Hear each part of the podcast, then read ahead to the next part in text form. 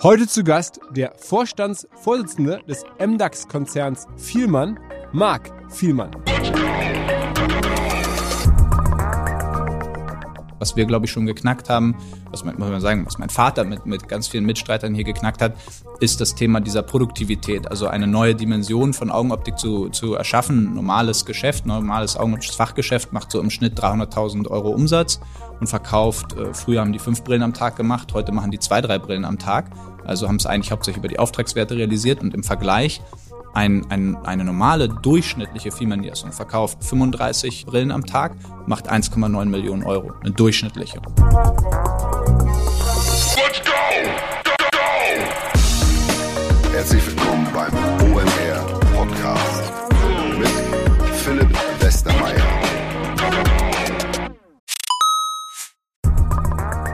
Ihr werdet euch wahrscheinlich fragen, warum unser Partner SalesViewer hier so oft im Podcast wirbt. Aber das ist relativ einfach zu erklären, denn wenn wir hier mittels Podcast Reichweite für SalesViewer erzeugen, dann besuchen natürlich auch hunderte von Menschen die Website von SalesViewer und SalesViewer kann dann mit dem eigenen Tool die Website-Besucher oder deren Firmen vor allen Dingen mit Klarnamen entschlüsseln. Also Podcast-Werbung führt zwangsläufig zu immer mehr Website-Besuchern und Website-Besucher lassen sich in Firmen Klarnamen von SalesViewer entschlüsseln und zu neuen B2B-Kunden machen. Und natürlich auch wir bei OMR sind sehr zufrieden mit SalesViewer nicht nur als Kunde, sondern auch als Partner. Wir setzen deren Tool ebenfalls ein zur eigenen B2B-Lead-Generierung und entschlüsseln damit die Website-Besucher von OMR, OMR Reviews oder anderen Tochterfirmen. Man sieht einfach, wer eure Webseiten besucht hat und wofür sich potenzielle Kunden interessiert haben. Neben uns, also OMR, sitzen aber auch noch deutlich größere Firmen wie Stepstone, Avato Systems, Sport5, Talon One oder die Vodafone-Tochter Grand Centrix bereits auf SalesViewer und generieren damit täglich neue B2B-Leads. SalesViewer ist bekanntlich auf unserem hauseigenen Software-Bewertungsportal OMR Reviews das bestbewertete Tool in gleich drei Kategorien und kann jederzeit kostenlos getestet werden. Wer also sehen möchte, wer auf der eigenen Website drauf war und diese Person dann am besten zu Kunden verwandeln möchte, der kann das alles kostenlos ausprobieren. salesviewer.com slash OMR. Zurück zum Podcast. Gar nicht weit weg von unserem Büro, nur auf der anderen Alsterseite in Hamburg-Wandsbek, einem nicht besonders glamourösen Stadtteil, in einer Nebenstraße, ist das Hauptquartier von Vielmann. Und da war ich vor kurzem in einem Konferenzraum und habe Marc Vielmann getroffen, den sehr jungen Firmennachfolger, Vorstandsvorsitzenden mittlerweile, den ich aus der Ferne schon seit einigen Jahren verfolge. Und habe ich ihn zum ersten Mal live gesehen und war am Anfang kurz ein bisschen überrascht, weil er sieht ungewöhnlich aus für jemanden über 30, kam da wirklich an mit Anzug und Lederschuhen und Hemd und Brille und sehr gut geschnittenen Haaren. Also wie so ein klassischer Vorstandsvorsitzender. Das passte nicht so ganz in das Bild, was ich erwartet hatte. So ein bisschen wie so ein Look von einem Zalando oder Delivery Hero Chef vielleicht. Jedenfalls im Gespräch war das dann alles ausgeräumt und ich war extrem angetan davon, wie tief er im Geschäft ist, wie klar er die Sachen sieht und natürlich hat er auch ein gutes Paket. Er ist selber gelernter Optiker, das heißt das ganze Unternehmen schon seit vielen, vielen Jahren begleitet, bei anderen Brillen- und Luxusfirmen gearbeitet und jetzt halt macht er diesen Job ganz alleine. Ähm, ziemlich beeindruckende Geschichte. Wir haben dann gesprochen darüber, warum wir uns zwar geduzt haben, aber er in der Firma die wenigsten anderen Menschen duzt und wir das gemeinhin löst, warum er nicht in VC-Fonds investiert, also auch einige Themen abseits vom Kernbrillengeschäft. Und wer sich für Brillen interessiert, hier gab es ja schon verschiedene Folgen, deswegen bin ich da so ein bisschen drin, mit Mr. Specs unter anderem. Und es gibt auch aktuell zeitgleich erschienen, heute am 24.11. eine Folge von Ohne Aktien wird schwer, unserem täglichen Börsenpodcast, den wir gemeinsam mit Trade Republic machen. Und da haben meine Kollegen nochmal wirklich tiefer die Aktie von Firmen analysiert, ob man jetzt da wirklich investieren sollte oder nicht. Ihr hört jetzt das Gespräch, wenn ihr Bock habt, mit dem Marc und habt ihr schon eine Meinung. Und wer dann noch mehr wissen möchte über die Aktie, hört rein. Bei Ohne Aktie wird schwer. Da gibt es auch nochmal eine Einschätzung und dann weiß man, was man tun soll oder vielleicht soll man auch gar nichts tun. Jetzt erstmal den Podcast genießen. Auf geht's direkt rein ins Gespräch mit Marc Vielmann. Hi Marc. Moin, hallo Philipp. Herzlich willkommen bei uns. Ja, ähm, hier ist ja sozusagen euer Geburtstag ist nicht, aber euer Hauptquartier, ne? Ja, genau, unsere Zentrale, ganz genau. Und wo wurde die Firma auch in Hamburg gegründet?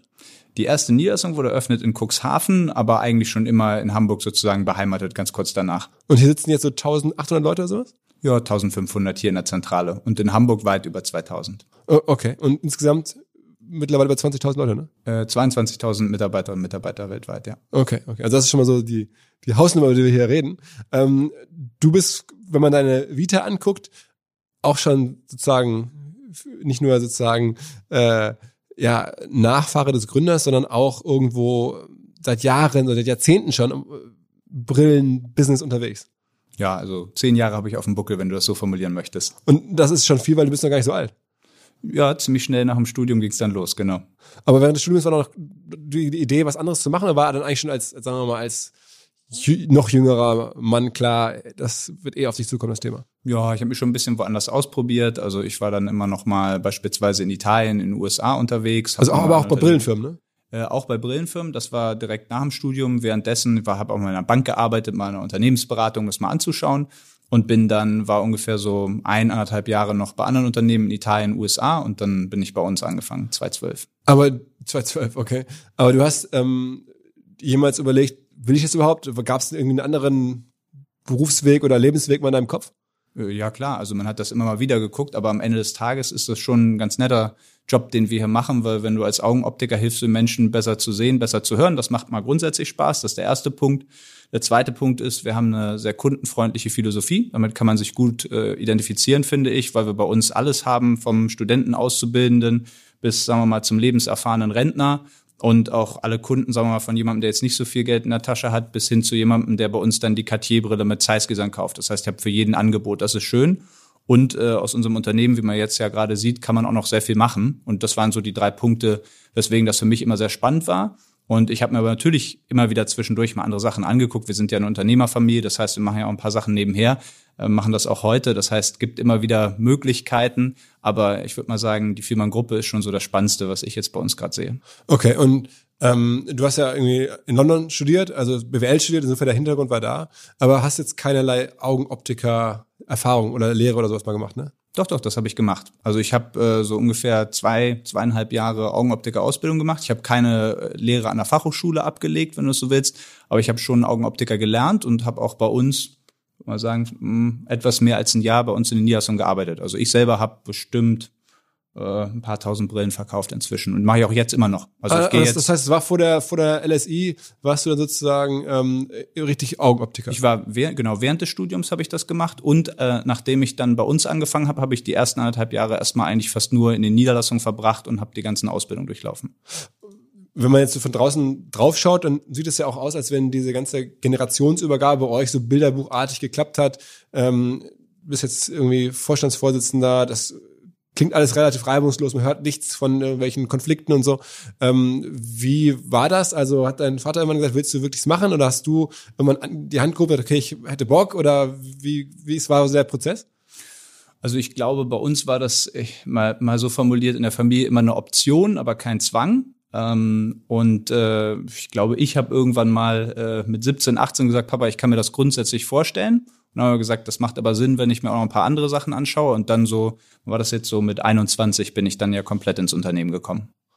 Und insofern würde ich sagen, also eher so zwischendurch, man hat sich immer noch mal wieder angeguckt, macht das irgendwie was anderes, aber ich konnte mich schon bei uns sehr gut verwirklichen. Ne? Also sozusagen habe ja dann irgendwie die digitalen Themen, die mich beschäftigt haben, bei uns eingebracht, die internationalen Themen, Italien aufgebaut, die Kontaktlinse umgebaut als Geschäftsfeld. Also gab genug Betätigungsfelder, wo ich mich dann auch verwirklichen konnte. Okay. Und war irgendwie nie die Sorge, dass die Aufgabe zu groß sein könnte, weil ich meine, wir reden jetzt über von einem MDAX-Konzern, 5 Milliarden Market Cap, äh, wir hatten über 20.000 Leute. Das ist jetzt ja, man braucht ja auch schon ein gewisses Talent irgendwie, dass man fast sich, glaube ich, nicht anarbeiten kann, dass man irgendwie im Blut haben muss, um so einen Job machen zu können. Nö, das ist klar schon, das ist schon eine gewisse Belastung. Also das ist erstmal ein Vertrauensvorschuss, den du kriegst. Und damit meine ich jetzt nicht nur mein Vater oder meine Familie, sondern natürlich auch unser Team aus 22.000 Mitarbeitern. Und für den Vertrauensvorschuss bin ich extrem dankbar und habe natürlich entsprechend viel gearbeitet, um dem Vertrauensvorschuss gerecht zu werden. Ne? Also das heißt, der Druck war auch schon auf dich nochmal doppelt groß eigentlich. Klar, massiv. Also das ist ja eine Frage der, der Werte. Ne? Also du kannst ja jetzt irgendwie sagen, oh, danke, dass ich die Möglichkeit habe. Oder du sagst, oh mein Gott, äh, sozusagen bin jetzt für alles verantwortlich, äh, muss irgendwie dem gerecht werden. Also ich glaube, so am Anfang ist das, ähm, ist das sicherlich erstmal was, was sehr erdrückend ist. Irgendwann lernst du damit zu arbeiten. Und ich glaube, also eine Sache, die wir gemacht haben, was, was wirklich gut war und was, glaube ich, auch hilft, wenn man in der Position ist, man muss Fehler machen. Ne? Also wenn du, wenn du die ganze Zeit in so ein Gebilde reinkommst und keine Fehler machen willst oder Angst hast vor Fehlern, das macht dich fertig. Wenn du aber an anderer Stelle, deswegen bin ich so froh, dass ich anderswo auch gearbeitet habe, ein, zwei Unternehmen selber gegründet habe, dass du, dass du Fehler machen kannst, dann machst du die Fehler halt im Kleinen. Kostet es mal ein paar tausend Euro. Wenn du im Konzern, wenn ich jetzt in meiner Position Fehler mache, wird es ein bisschen teurer. Was war der größte Fehler? Du meinst jetzt am Anfang Ja, oder, genau, oder Ja, generell. also ich, ich glaube, ich, Ich glaube, alles möglich. Also ich glaube, eins der, der, der größten Learnings, als wir mal ein Unternehmen selber gegründet haben, ist, wie unglaublich schwierig das ist, äh, Umsatz zu machen. Ne? Also sozusagen, ich glaube, wenn du aus so einem funktionierenden Gebilde kommst, ähm, dann ist das irgendwie normal. Du machst die Sachen ein bisschen anders, als du vorher gemacht hast. Also bei uns, du gehst jetzt mit, hast vorher dann irgendwie Läden oder einen Online-Shop in Deutschland, jetzt machst du einen in Italien und denkst, das ist irgendwie alles neu und groß, aber am Ende machst du ja viel vom Gleichen. Wenn du wirklich ein neues Produkt auf den Markt bringst, eine neue Dienstleistung, kennst du selber, du hast ja, bist ja wirklich Serial, ne? Dann musst du, musst du damit leben, dass einige Sachen floppen, weil du kein Product Market Fit hast. Oder wie viele Leute gibt's, die Lebensmittellieferungen vor irgendwie fünf Jahren gemacht haben, damit voll auf die Nase gefallen sind. Die Idee war gut, aber es war fünf Jahre zu früh, ne? Ja. Und ich glaube, das, das, das zu lernen und die Fehler zu machen, das ist, glaube ich, mega wichtig. Also am Ende so einen unternehmerischen Muskel auch auszubilden. Ne? Ja, und mit Fehlern umgehen zu können und zu sagen, das ist cool, ich habe einen Fehler gemacht und das habe ich daraus gelernt. Ne? Was war, dein, was war dein erster Job dann richtig, als du sozusagen, ähm, also ich habe meiner Wahrnehmung nach Marketing war schon so ein bisschen deine Kerndisziplin, als du hier eingestiegen bist? So also mein allererster Job war, war Optiker, das äh, heißt sozusagen, ich habe eine Ausbildung bekommen und dann äh, war ich jede Woche in einer anderen Niederlassung, habe also Land auf, Land ab im In- und Ausland Brillen verkauft. Und das war dann so, würde man sagen, ja, anderthalb. Dann habe ich verschiedene Stationen bei uns im Unternehmen durchlaufen und dann die die ersten operativen Verantwortungsbereiche waren dann so im Marketing und im Digitalbereich. Okay, und da waren dann sozusagen, was waren so deine ersten äh, Themen, die du da, wo sagen wir das Haken dran, damit habe ich mich auch qualifiziert, also irgendwelche Marketing- oder, oder Digitalprojekte, die man so nennen kann? Ja, also ich würde sagen, größerer Milestone war der Umbau des, des Kontaktlinsen-Geschäftsmodells. Also jetzt, äh, als wir uns das angeschaut haben, so 2012, 2013, hatten wir keinerlei irgendwie jetzt direkt äh, Versand oder so. Wir hatten quasi nur den stationären Vertrieb und damals war das eine Situation, wo wir zwar mit weitem Abstand die meisten Kontaktlinsen angepasst haben in Deutschland, aber statistisch betrachtet ist fast jeder zweite Kunde dann abgewandert, hauptsächlich aus Convenience. Ne? Weil wenn du einmal deine Kontaktlinsenmarke kennst, dann gibt es keinen Grund, warum du nicht auch woanders mhm. kaufen kannst. Und wir haben dann ähm, zu der Zeit, äh, glaube ich, nicht äh, aktiv gegen Plattformen äh, gepriced, wo wir hätten pricen sollen. Das heißt, wir haben uns das Thema Pricing angeguckt und natürlich, wir mussten den ganzen Vertriebskanal aufmachen, haben aber den Vorteil gehabt, dass wir das von Anfang an Omnichannel gedacht haben. Was meine ich damit? Mal so ein Beispiel, was wir, glaube ich, ganz gut gemacht haben. Üblicherweise hast du ja, wenn du ein Retail-Business hast und du bringst das, äh, bringst das online, dann entstehen ja ganz oft Kanalkonflikte. Das heißt, da gibt es irgendwie neuen Pure-Player im, im Markt Du hast ein stationäres Geschäftsmodell, die sagen, wir müssen das auch machen, machen auch einen Online-Shop.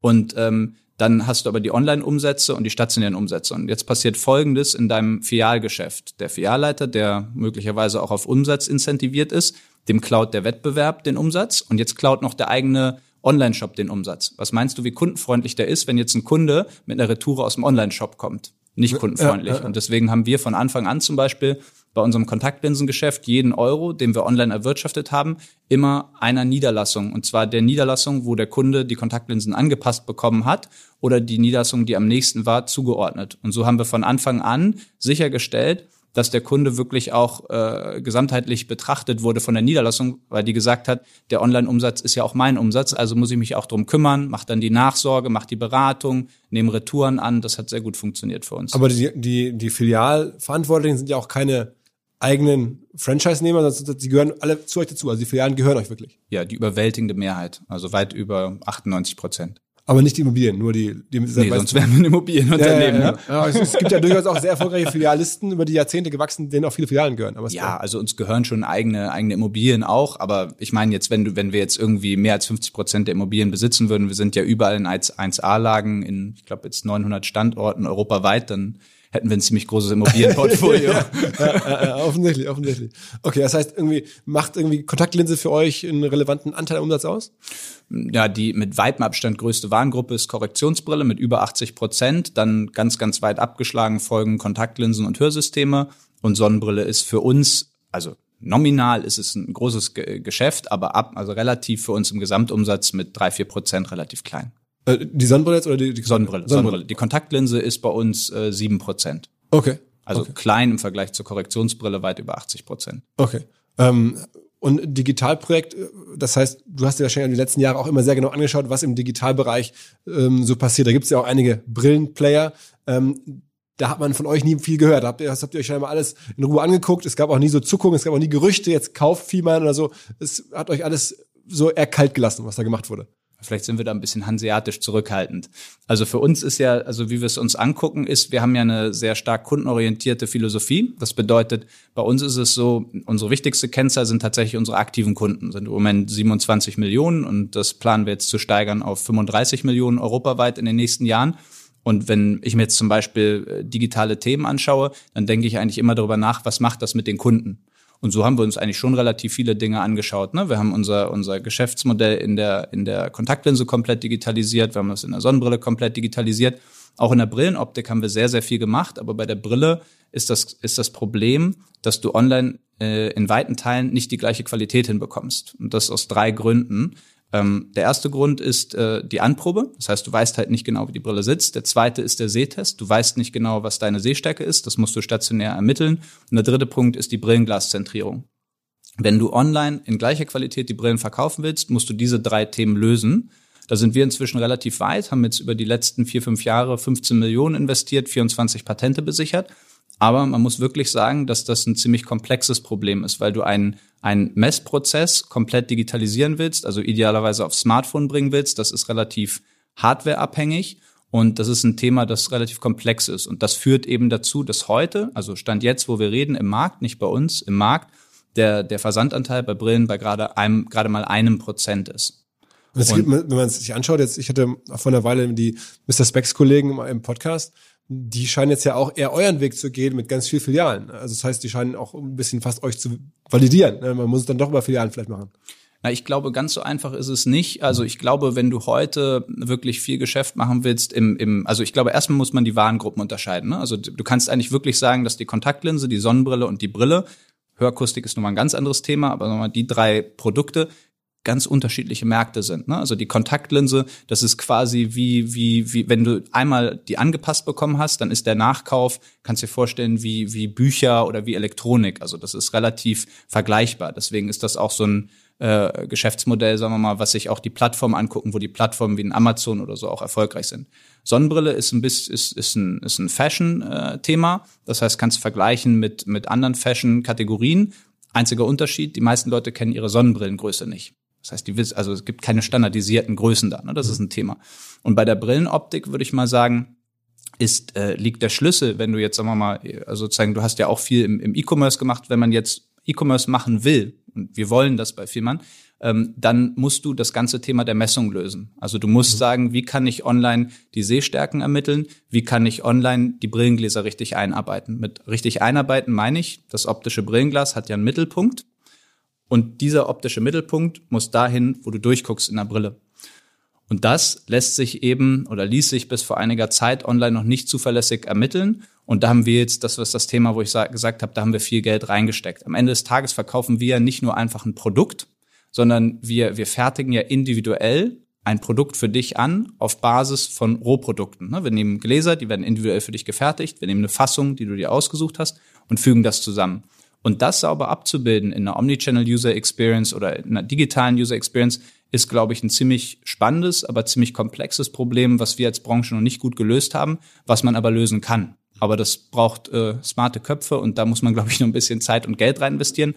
Und bis das Problem gelöst ist, ist der einzige Weg, dass du die stationären Services mit dem, mit der digitalen Experience verknüpft. Also heute musst du für mindestens ein oder zwei Touchpoints immer noch mal in einem stationären Optikgeschäft hingehen, damit du eben diese Messungen durchführen kannst. Sonst kriegst du nicht die gleiche Qualität. Und das ist sicherlich auch ein Grund, warum es heute in unserer Branche eigentlich keine Pure Play Online-Konzepte für die Brille mehr mhm. gibt. Mhm. Ist, ist, äh, sind denn Filialen logischerweise bei euch auch wahrscheinlich der Nummer eins Akquisitionskanal? Da müssen wir ja drüber reden. Ne? Das, also Filialen sind ja schon, also für euch der Hebel dahin zu kommen, wo ihr, also wo ihr seid. Also das ist das. Also äh, bei den leeren Innenstädten ist die Bedeutung jetzt etwas runtergegangen, würde ich mal sagen. So? Ja, ja. Also bei uns war, ist und bleibt schon immer, ist der Hauptakquisekanal sind die Kunden. Mhm. Also die überwältigende Mehrheit äh, unserer Kunden ähm, kommen über persönliche Empfehlungen. Also erstmal kommt ganz, ganz viel über die Retention. Ne? Also ich hatte ja eben gesagt, wichtigste Kennzahl bei uns sind die aktiven Kunden. Die zweitwichtigste Kennzahl ist bei uns die, die Retention. Die liegt äh, bei über 90 Prozent. Das heißt, jemand, der einmal bei uns gekauft hat, bleibt in der Regel ähm, zu über 90 Prozent bei uns. Und darüber haben wir natürlich schon mal eine riesen Anzahl an Kunden. Also in, in der Gruppe jetzt 27 Millionen, in Deutschland weit über 20 Millionen Kunden. Und wenn du dann in die Neukundengewinnung gehst, sehen wir tatsächlich, dass die überwältigende Mehrheit über persönliche Empfehlungen kommt. Mhm. Darüber hinaus hast du dann natürlich die ganzen Werbekanäle. Und ich würde mal sagen, dass die, dass die guten Lagen ähm, dort, wo die Menschen sind, ist sicherlich ein großer Faktor.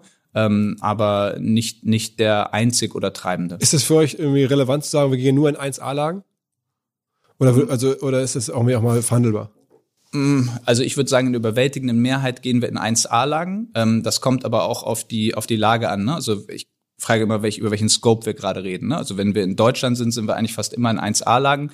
In Italien zum Beispiel hast du ähm, extrem inflationäre Preise für 1A-Lagen, weil du für die Touristen mitbezahlst. Und wir verdienen ja jetzt nicht viel Geld mit Touristen. Die kaufen vielleicht mal eine Brille, eine Sonnenbrille oder so, aber keine Korrektionsbrille. Das heißt zum Beispiel, in Italien gibt's jetzt äh, einige Städte, wo wir nicht in der 1A-Lage sind. Also wir reden jetzt ne, über mhm. Mailand, wir reden mhm. über irgendwie Rom Verona so. oder sowas oder Rom oder so. Da würden wir jetzt nicht unbedingt in die 1A-Lage gehen, aber wir gehen in die beste Lage dort, wo die Menschen leben. Was ist denn euer größter Markt nach Deutschland? Ähm, in der Gruppe ist der größte Markt nach Deutschland die Schweiz. Okay, und, und dann kommen irgendwie weitere europäische? Schweiz, Österreich, Spanien, Polen, Italien. So ungefähr die Reihenfolge. Oh, okay, aber alles Kerneuropa ja, wenn du Spanien als Kerneuropa ja, zählst, also, ja. also Kontinentaleuropa. Ja, ja, ja. Also unser Fokus ist Kontinentaleuropa jetzt und sozusagen auch in den nächsten drei, vier Jahren. Also das ist das erklärte Ziel. Wir sind jetzt gerade der Marktführer in Zentraleuropa. In Zentraleuropa, das meine ich jetzt so Dachregion und äh, Slowenien. Da sind wir jetzt schon äh, mit Abstand Marktführer, verkaufen in, in der Region überall fast ähm, jede zweite Brille.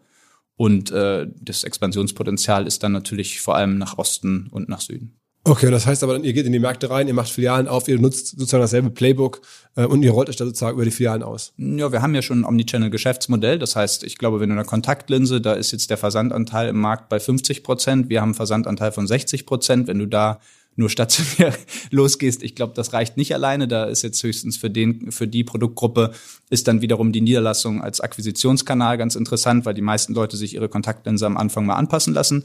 Aber ich würde mal sagen, wir, wir haben einen, wir haben ein Omnichannel-Geschäftsmodell. Wir gucken uns die Märkte an. Und bei uns funktionieren die Märkte relativ regional. Damit meine ich jetzt nicht Hamburg, Bayern, Baden-Württemberg, sondern damit meine ich vor allem die Sprachregion. Das bedeutet, Italien tickt anders als Deutschland, ähm, Frankreich tickt nochmal ganz anders, aber die französischsprachige Schweiz ist relativ ähnlich wie die Wallonie, also die französischsprachige Teile von, von Belgien. Und was wir uns angucken, ist, wir gehen in diese Region rein und bauen oder kaufen immer ein Modell für diese Kulturregion und Sprachregion. Okay. Ne, also beispielsweise vor zwei Jahren Slowenien angeguckt, relativ kleines, kompaktes Land, komplizierte Sprache, alles anders haben super Unternehmen gefunden, sehr kundenorientiert, Preisführer, super serviceorientiert, haben wir übernommen. Wir haben im äh, letzten Jahr in Spanien ein ganz, ganz tolles Unternehmen gefunden. Das ist die Nummer drei da, die wir jetzt auch unterstützt haben und die wir jetzt auch übernommen haben. Und ähm, beispielsweise in, in Tschechien, das war jetzt in diesem Jahr, haben wir gesehen, da gibt es einen guten Fit mit unserem Geschäftsmodell, mit unserer Marke und da sind wir jetzt zum Beispiel organisch reingegangen mit einem Online-Shop und ein paar Geschäften. Okay. Baut ihr die ganzen Online-Assets, also Shop und ähnliches, alles selber oder nutzt ihr da auch, sagen wir mal, ein Shopify oder gibt es da irgendwelche größeren Systeme, Salesforce oder ist das alles Eigenbau? Ich glaube, das ist jetzt eine, eine, philosophische Diskussion, was du Eigenbau nennst oder so, aber ich glaube, ne, das ist ja heute fast alles modular bis hin zu Low-Code, aber wir nutzen natürlich äh, Plattformen, ne? Also wir wir haben oder wir nutzen äh, Module, wir nutzen äh, wir nutzen Lösungen wie wie Shopify, ähm, wir wir nutzen Lösungen wie zum Beispiel Magento und so jetzt zum Beispiel für für Online-Shops ähm, was wir dabei aber immer versuchen ist, also ein großes Thema für, für sagen wir mal, ein gewachsenes Unternehmen wie, wie uns, ist natürlich, dass du gelernt hast, äh, dass das äh, bereichsübergreifende ähm, äh, Legacy ziemlich nervig ist. Ne? Dass wenn du einmal was ändern willst, das heißt, wir arbeiten schon daran, dass wir, dass wir die Themenbereiche kapseln können und insofern arbeiten wir schon so daran, dass die Teams auch modular und autonom arbeiten können und dass sie innerhalb ihres Bereichs dann auch autonom agieren können. Deswegen bin ich jetzt kein großer Freund von, sagen wir mal, sehr, sehr großen ähm, Silos oder sehr, sehr großen ähm, äh, Lösungen, die jetzt über alles drüber gehen. Okay, okay. Sag mal, ähm, wenn man auf den digitalen Markt guckt, da gibt's ja in Deutschland, ne, Mr. Specs haben wir schon darüber gesprochen, ähm, guckst dir wahrscheinlich auch an, da haben wir jetzt IPO gemacht, dieses Jahr bislang noch nicht so super gelaufen, an der Börse zumindest nicht. Aber was mich überrascht hat, irgendwie Warby Parker in den USA. Ähm, das ist ja eigentlich die Story schlechthin. Äh, auch eine Brillenfirma, sogar nach euch gegründet, also deutlich nach euch gegründet, irgendwie vor ein paar Jahren erst, aber jetzt schon deutlich wertvoller, auch IPO gemacht dieses Jahr. Was machen denn die so gut? Also grundsätzlich schauen wir uns eigentlich weniger jetzt die, die Aktion von einzelnen Mitbewerbern an, sondern wir gucken uns eigentlich an, was die mit Kunden und was die mit dem Markt machen. Also wenn ich sehe, dass große Anzahl von Kunden jetzt mal zu einem Konzept gehen, das interessiert mich dann schon. Ähm, das heißt, was die jetzt finanzierungsseitig machen und dass irgendjemand Geld hat, das ist mir eigentlich nicht so wichtig. ähm, was mir aber sehr wichtig ist, ist, was mit dem Geld gemacht wird. Ne? Also wenn jetzt jemand in unseren Märkten die, die Preise runterzieht, wir sind Preisführer, das heißt, da reagieren wir natürlich sehr schnell drauf. Da haben wir ein 20-Mann-Team äh, mit, mit Crawler und allem drum und dran, die sich das sehr genau angucken. Oder wenn jetzt jemand zum Beispiel sehr aktiv im Bereich der Messtechnologie ist. Da habe ich jetzt aber ehrlich gesagt, und da sind wir sehr aktiv, noch nicht so viele spannende Lösungen auf dem Markt gesehen. Also weder, dass jemand sich das äh, proprietary für sich gebaut hat, noch dass ähm, jemand das äh, jetzt irgendwie für die breite Masse anbietet. Das wären Themen, die, die ich spannend fände. Aber Bobby Parker, ich meine, ich habe deswegen gefragt, weil wenn man sich, du bist ja auch als Forschungsvorsitzender für den Market Cap, also für den Börsenkurs ein bisschen äh, äh mit verantwortlich die haben da wie ein Multiple, ich glaube, von zwölf oder sowas auf ihren Umsatz. Bei euch ist es jetzt, in Anführungsstrichen, nur vier. Also da muss man ja schon mal gucken, was glaubt die Börse, was sehen die da, was sehen die Investoren bei denen? Ich verstehe auch nicht so ganz, aber ich dachte, ich frage mal den Experten. Ja, da fragst du wirklich den Falschen. Ich bin ganz schlecht, um Börsenbewertung zu beurteilen. Also sozusagen, wie gesagt, wir gucken uns das ja auch unternehmerisch an. Das heißt, im Grunde genommen ist ja auch für unser Family Office ist ja unser, unser Optik- und Hörakustikunternehmen ist ja quasi, wenn du so willst, die, die größte Investition und auch die größte Wette, die wir haben. Ähm, aber wir arbeiten ja jetzt nicht daran, den, den Multiple zu erhöhen oder das Unternehmen, sondern ich schaue mir dann schon irgendwie ganz klassisch an, sagen wir mal, die, die Unternehmenskennzahlen und viel wichtiger noch als die Unternehmenskennzahlen ist für mich, wie entwickeln sich unsere Kundenzahlen. Weil wenn ich Kunden habe, die loyal sind, die zufrieden sind und die ihre Brillen alle immer wieder bei uns kaufen, dann habe ich ein vernünftiges Business. Und dann ist mir eigentlich relativ egal, wie die Börse jetzt irgendwen anders bewertet. Ähm, ihr hattet vor kurzem auch eine Firma, ich bin jetzt Laie, das erschien mir so, als würden die auch Messtechnologie machen im weitesten Sinne. Ähm, habt ihr gekauft und habt ihr dann an Teamviewer nach kurzer Zeit weiterverkauft mit einem ordentlichen Zuschlag. Also erstmal ein super Deal. Ähm, was war da genau los? Ähm, also das ist eine Geschichte, wenn es interessiert, können wir später noch ein bisschen ausführlicher drüber reden. Ähm, das ist ja ein großes Thema bei uns in der Branche, sind ja die ganzen Smart Glasses, weil ja Milliardeninvestitionen in die Richtung reingehen. Und ähm, Ubimax hieß, hieß das Unternehmen. Wir haben in der ganzen Welt gesucht, wer sich so am besten mit äh, Smart Glasses auskennt und da auch schon Use Cases, die funktionieren, gebaut hat. Und das war eben Ubimax. Wir haben in der ganzen Welt gesucht und haben in Bremen das Unternehmen gefunden, die da führend okay. waren. Ganz, ganz tolles Team, ganz, ganz tolles Gründerteam, mega haben eine strategische Kooperation mit denen gemacht, haben dann auch nach einer Weile da ähm, äh, investieren können, waren da sehr happy drüber und die wiederum hatten für sich dann, ich glaube, so eine Gründeropportunität, die so schnell nicht wiederkommt. Und wir als äh, Minderheitsaktionär haben dann dankbar den, den Multiple genommen, den wir da gekriegt haben. Ähm, aber muss auch ganz ehrlich sagen, das ist ja dann auch deren Entscheidung äh, als, als Gründer, wie sie das gemacht haben. Und ich bin froh, dass wir heute immer noch jetzt mit Teamviewer, also mit dem Team, mit dem bestehenden Team, aber innerhalb der Teamviewer-Gruppe zusammenarbeiten und wir machen das genau weiter. Wenn es interessiert, können wir gleich auch noch ein bisschen Also ich, ich, ich habe die Zahlen nicht genau rausfinden können, aber irgendwie ähm, ihr hattet, glaube ich, 10% nur an denen gekauft und dann ähm, mit 70% Rendite, sowas ist, glaube ich, öffentlich äh, weiterverkauft, weil Teamviewer da so heiß drauf war. Die zu ja, also finanziell war das sehr attraktiv. okay, okay, okay, okay. Aber dafür haben wir nicht investiert. Wir haben am Ende in das Team investiert und ich bin super froh, dass wir da, wie gesagt, heute auch noch zusammenarbeiten und das ist für uns ein ganz wichtiger Kontakt, ein ganz wichtiges Netzwerk und eine ganz äh, wichtige Zusammenarbeit, die wir auch zusammen betreiben. Kannst du auch gucken, ne? Gibt auch gemeinsame Werbevideos, die wir machen. Die Grundlogik ist eigentlich, die sind die Experten für Smart Glasses und die sind auch die Experten um auf der, der, auf dem Tech-Stack von Smart Glasses Dinge zu entwickeln. Die sind meinem Kenntnisstand sogar der größte B2B-Nutzer ähm, äh, von Smart Glasses in der Welt. Also die bauen so Enterprise Solutions, das heißt äh, die Use Cases, wo Smart Glasses schon funktionieren. Also du bist ein Ingenieur bei, bei Siemens und wirst irgendwo hingeschickt, um eine Maschine zu reparieren und kannst dann über die Smart Glasses dir den Fachexperten für die Maschine einschalten lassen. Der sagt, greif mal da unten nach rechts, mach mal die Klappe auf, mach mal das. Also ich glaube, das leuchtet ein, dass das funktioniert und da hast du wirklich einen Use Case. So etwas entwickeln die halt. Und wir haben dann begonnen, mit denen zusammenzuarbeiten und haben gesagt, okay, wir helfen euch, wir verglasen die Dinger, wir machen den Service, wir machen die Wartung, wir unterstützen euch. Und so sind wir in die Wertschöpfungskette rund um Smart Glasses reingekommen falls sich das Thema irgendwann durchsetzt, ähm, kriegen wir es, glaube ich, ein bisschen früher mit und können schon was mit zur Party mitbringen, egal wer von den, äh, von den Tech-Unternehmen sich da jetzt entsprechend durchsetzt. Wollte ich gerade fragen. Also ähm, Tech-Unternehmen ist ja das, äh, also Tech-Unternehmen im Sinne von, die die Smart Glass selber herstellen, aber auf der Jagd danach oder in das Thema Brille, da gucken sich ja gerade ganz große Firmen, also wenn man Facebook ja. ist da unterwegs, irgendwie Snap ist da ganz groß unterwegs, Apple ist da unterwegs, ähm, Microsoft, Microsoft, also ganz, ganz viele, ja. Ähm, Gibt es da einen Austausch drüber? Wo sprechen die mit euch? Sprecht ihr mit denen? Wen siehst du da vorne?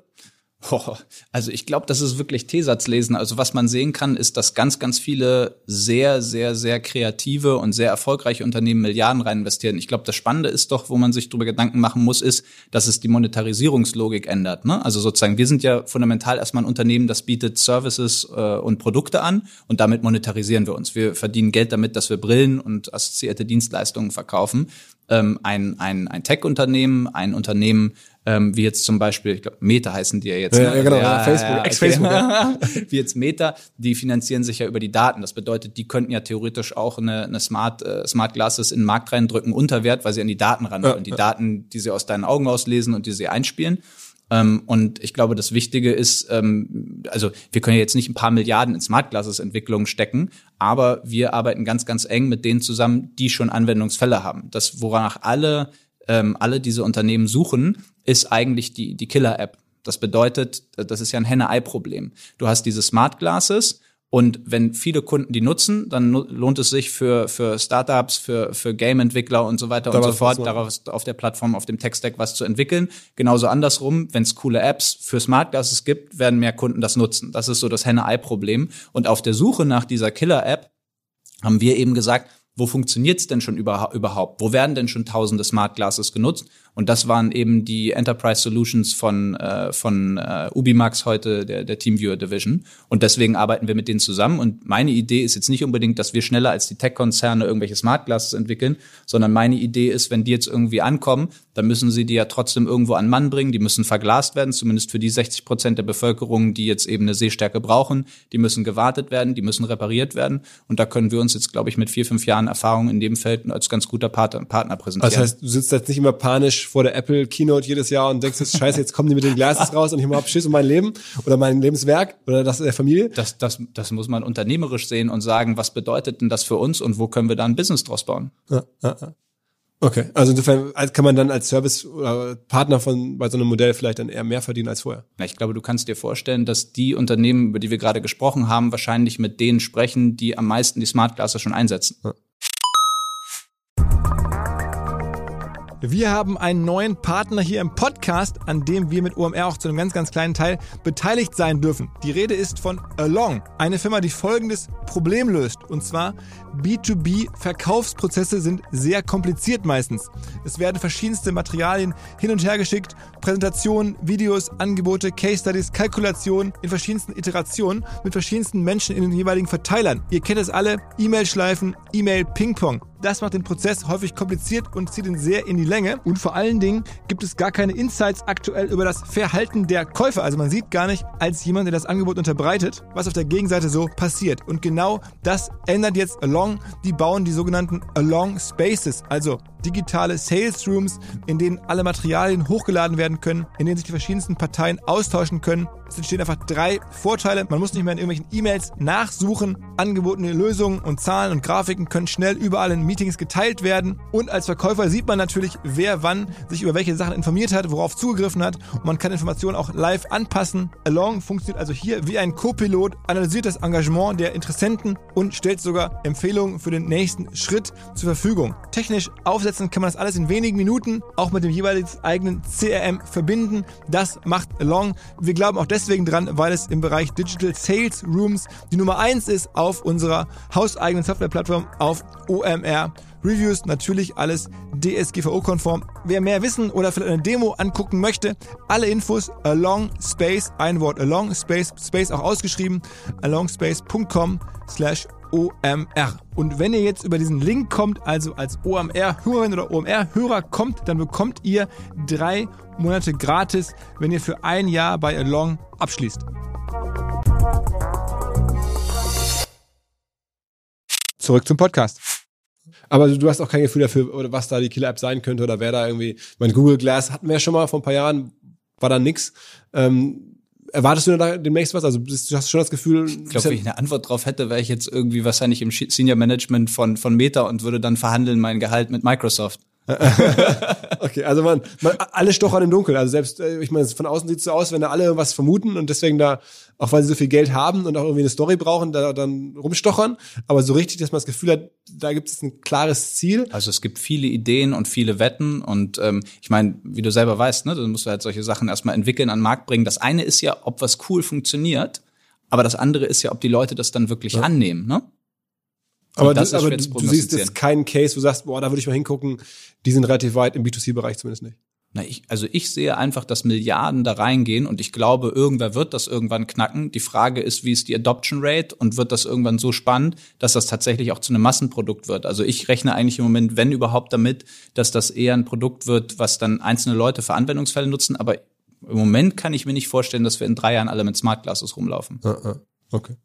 Meine, eure Klientel ist ja wahrscheinlich nochmal anders, weil ihr habt ja auch sagen, als Preisführer jetzt nicht die unbedingt die Early Adopter, die als erstes dann irgendwie eine Google Glass oder eine Apple Glass kaufen würden, sondern ihr habt ja irgendwie die breite Masse, was ja schon mal ein Unterschied ist. Ja, wobei wir eigentlich eine relativ Normalverteilung sowohl über Dem Demografien haben, das heißt sozusagen bei uns, wir haben verkaufen jede zweite Brille und das betrifft mehr oder weniger eigentlich auch die verschiedenen Altersklassen oder auch die verschiedenen Einkommensklassen. Wen seht ihr jetzt in dieser sehr starken Marktposition trotzdem als Wettbewerber. Also die Tech-Firmen offensichtlich nicht. Die Digitalfirmen hast du auch gerade so ein bisschen indirekt andeuten lassen, äh, gedeutet, äh, auch noch nicht so richtig.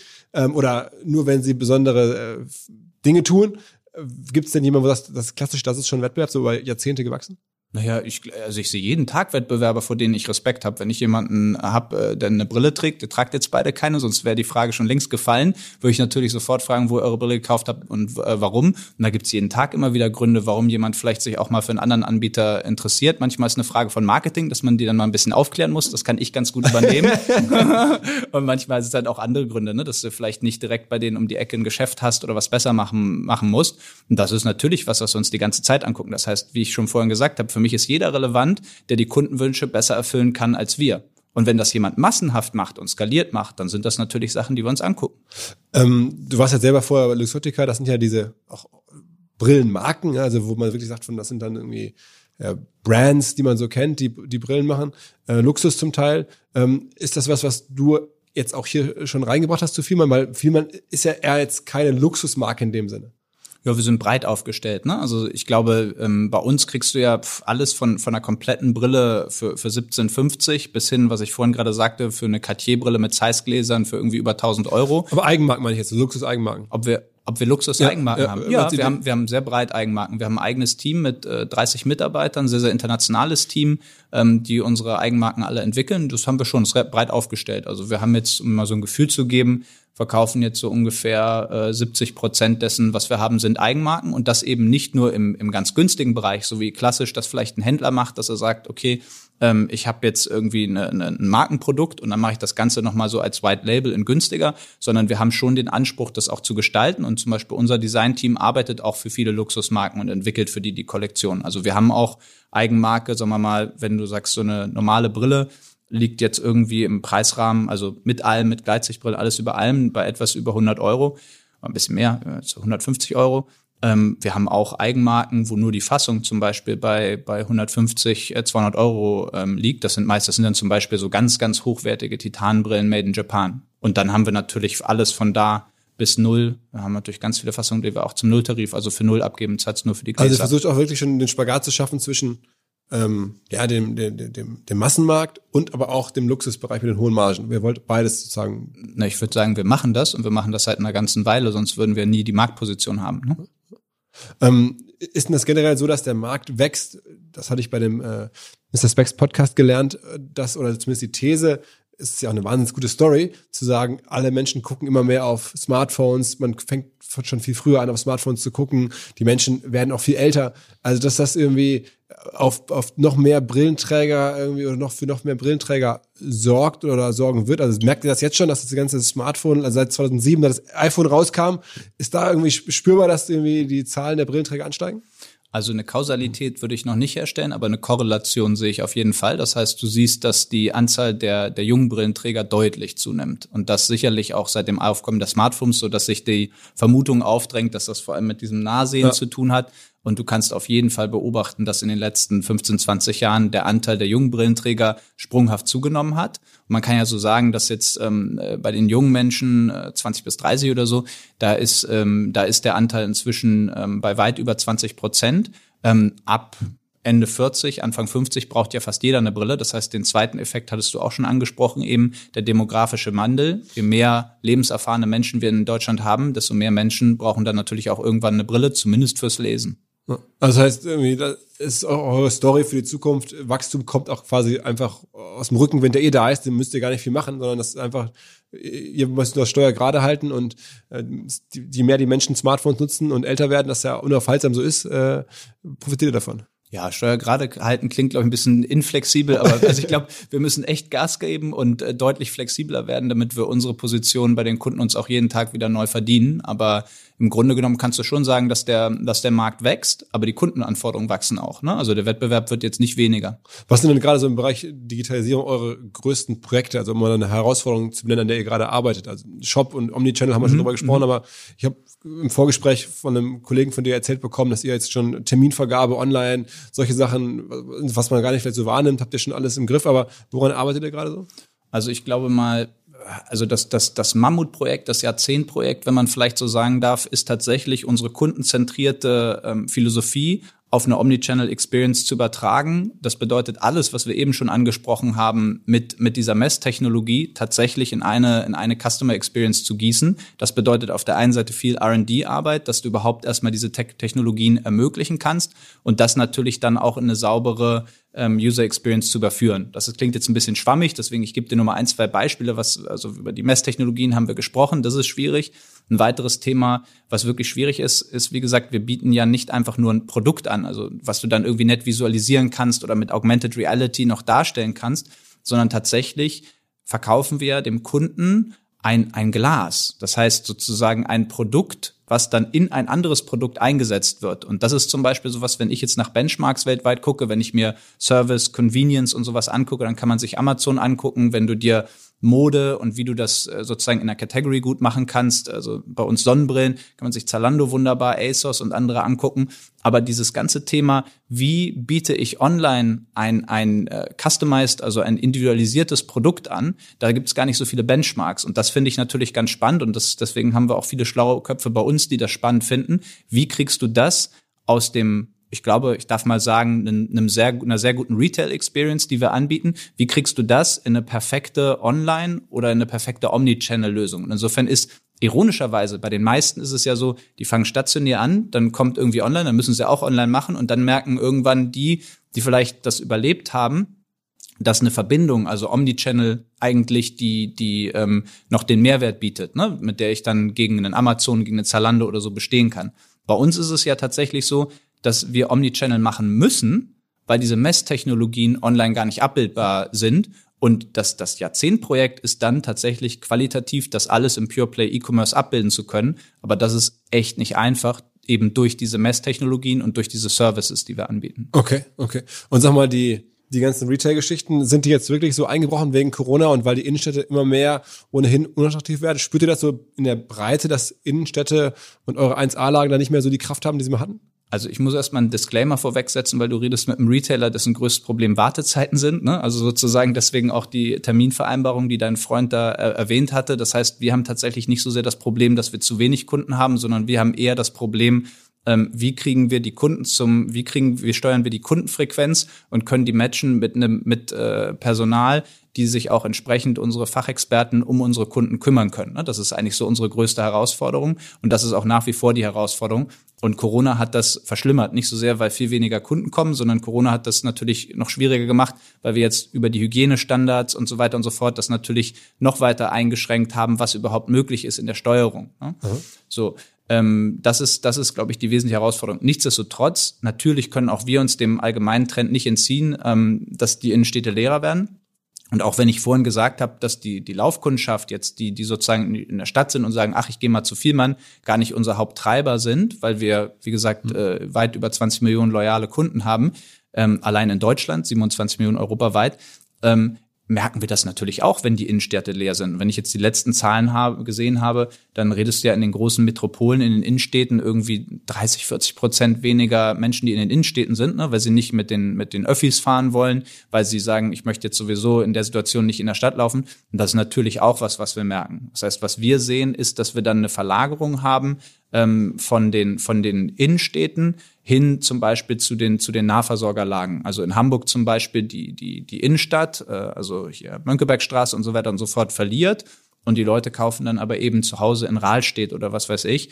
Dadurch, dass wir ein breites Niederlassungsnetz haben, profitieren wir natürlich davon. Wir können das auffangen, diese, diese, diesen Wechsel.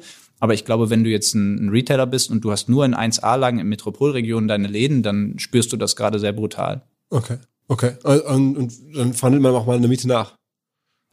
Naja, also ich glaube, wir haben uns in der, in der Coronavirus-Krise, ähm, glaube ich, sehr partnerschaftlich und sehr kollegial unseren Vermietern gegenüber gezeigt. Wir haben zum Beispiel nur mit den, mit den größeren, die auch selber Rücklagen hatten, äh, haben wir dann wirklich auch nachverhandelt. Mit den, mit denen, die dann wirklich Einzelpersonen waren, die auch auf die Miete angewiesen haben, haben wir in der Zeit nicht nachverhandelt.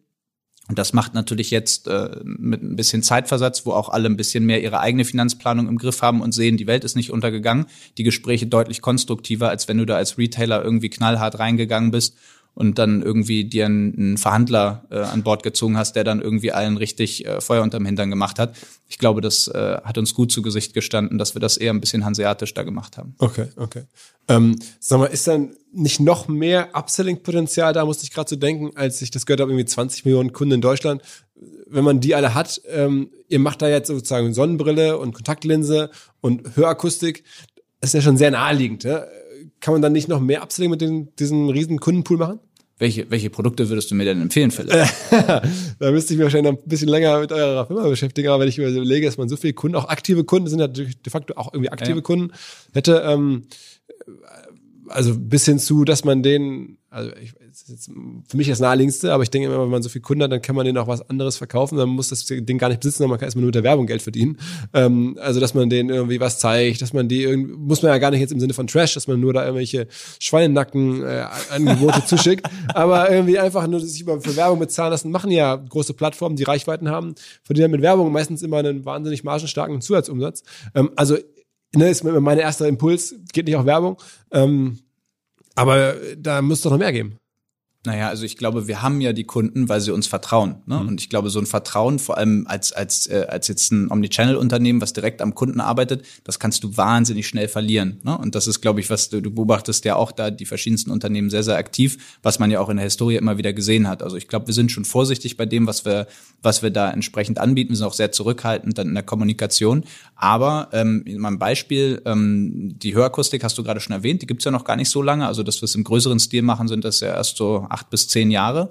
Und das zum Beispiel ein Geschäftsmodell, ähm, was sich sehr, sehr gut ergänzt, was aber erstmal nicht naheliegend war. Ne? Also sozusagen, du kannst ja auch sagen, irgendwie, ihr macht was mit Sehen, was macht ihr denn da jetzt mit den Ohren und so. ne? Also was, was ist denn das? Also traditionell kann man schon sagen, dass es immer mal wieder Augenoptiker gab, die auch Hörakustik ähm, mit angeboten haben.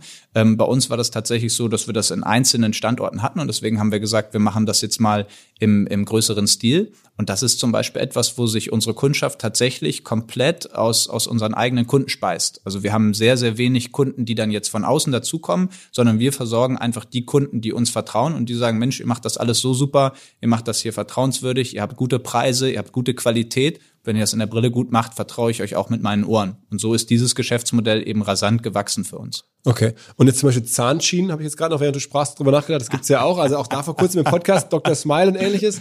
Ähm, das würde ich jetzt sagen, also Ohren, Augen, Zähne. Wir können uns das ja mal angucken. Dafür haben wir ja ein Business Development. Aber habt ihr noch nicht gemacht bislang? Nein, haben wir noch nicht gemacht. Wir haben immer wieder Vorschläge bekommen, aber ich glaube, das muss schon passen. Und im Moment haben wir wirklich einen strategischen Fokus, ich sag mal, aufs Sehen und aufs Hören. Aber da gibt es, glaube ich, noch viele spannende Möglichkeiten. Die, das größere Potenzial sehen wir tatsächlich eher darin, das Geschäftsmodell weiter zu digitalisieren und auch zu internationalisieren. Habt ihr gerade Probleme mit den äh, Lieferketten auch? Also wie so viele andere, am Ende stellt ihr Hardware her, äh, würde man jetzt neudeutsch sagen. Äh, ist, ist das auch so, dass da jetzt irgendwie eure ganzen Brillen und so, die aus tendenziell irgendwo Fernost kommen, irgendwo in irgendwelchen Häfen liegen oder gar nicht kommen oder so? Also jetzt in unseren Kernprodukten nicht, nein, glücklicherweise noch nicht. Okay. Aber, aber ist natürlich auch so, also sozusagen das eine sind ja die Lieferketten ähm, in, in, in, dem, in dem Shipping, ne? sozusagen wir spüren natürlich auch die, die Transportkosten, die Produktionskosten gehen hoch und so weiter und so fort. Ähm, aber bislang haben wir das Glück, dass wir, ähm, dass wir jetzt auch äh, relativ lange Reichweiten auf dem Lager haben. Also noch spüren wir das nicht. Ich okay. will es aber nicht ausschließen. Okay. Ähm, ihr also macht jetzt Kost, Kosteneffekt ja, Verfügbarkeitseffekt im Moment noch nicht. Okay, okay. Ihr macht jetzt ja auch irgendwie seit einer ganzen Weile schon Ventures. Ähm, was waren so jetzt neben dem gerade besprochenen Unternehmen, äh, dass das an Team wieder weiterverkauft wurde oder die Anteile, ähm, äh, eure größten Venture Investments so in den letzten Jahren? Also wir haben sonst noch äh, ein, vielleicht eins so, um es hervorzuheben, was, was noch ganz interessant ist, ist Fittingbox. Fittingbox ist der Weltmarktführer für Augmented Reality Technologie rund um Brillen und Sonnenbrillen. Die sitzen in Frankreich und ähm, die sind für uns super spannend, weil sie eben den größten Pool an gescannten Brillenfassungen und Sonnenbrillen haben. Und ähm, also ein paar Zahlen zu geben, die haben, die scannen jedes Jahr äh, 100 Millionen Gesichter weltweit und ähm, haben mehr als 140.000 Fassungen und Sonnenbrillen digitalisiert. Und das ist so eine natürlich eine Schlüsselkomponente in diesen Messtechnologien, die ich vorhin erwähnte. Ne? Die liefern die Scans, die liefern die 3D-Fassung und wir entwickeln das optische Know-how, um das dann mit dem Gesicht abzugleichen und die Gläser an der richtigen Stelle Und da seid ihr dann über viele Ventures mit investiert. Genau. Und da haben wir jetzt, also das kam, die unsere Investments laufen meistens so, dass wir uns angucken, äh, wir kennen unseren Markt ganz gut, ne? wir investieren nur innerhalb unserer Märkte oder in naheliegenden Märkten und dann schauen wir uns das an und ähm, fangen meistens mit so einer strategischen Kooperation oder sowas an. Ne? Das sozusagen in diesem Fall die liefern das, das Augmented Reality Know-how, wir liefern das optische Know-how. Wir arbeiten zusammen, sagen, Mensch, das passt ja gut. Und so hat sich dann daraus auch eine Investition ergeben.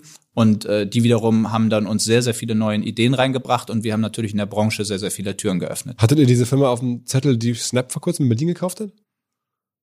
Mm. Ähm, Fit, wow.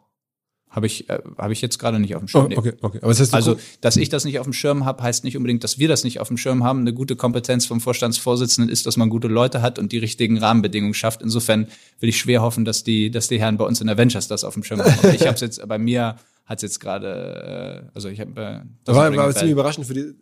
Kam vor kurzem raus, dass ähm, äh, Fit Analytics, genau heißt das Unternehmen, äh, aus Berlin wurde von Snap gekauft. Da geht es auch nicht so sehr um die Brille, glaube ich, sondern mehr nee, um das ist, äh, so Ma genau. Ma Vermessung von, von Okay, Körper. jetzt weiß ich es gerade wieder, aber das war nix. Ich habe gerade gesagt, oh Gott, was in Berlin, was mit, mit Sehen zu tun hat und ich habe es verpasst, da würde ich mich schämen, aber das ging nicht um, um äh, Köpfe oder um Brillen, glaube ich. Okay, okay. Ähm, wie alt warst du eigentlich, als du CEO geworden bist?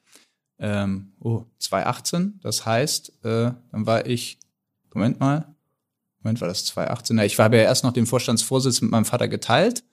Ähm, das heißt, da war ich dann äh, 28 und dann ähm, bin ich alleine CEO geworden. Das war anderthalb Jahre später. Da war ich dann logischerweise 30. Okay, okay. War das, äh, was war für dich die größte Herausforderung? In der Übergangsphase? Ja, genau. Oder, oder so als, so, wenn man so jung Chef in so einem großen Land ist? Hm.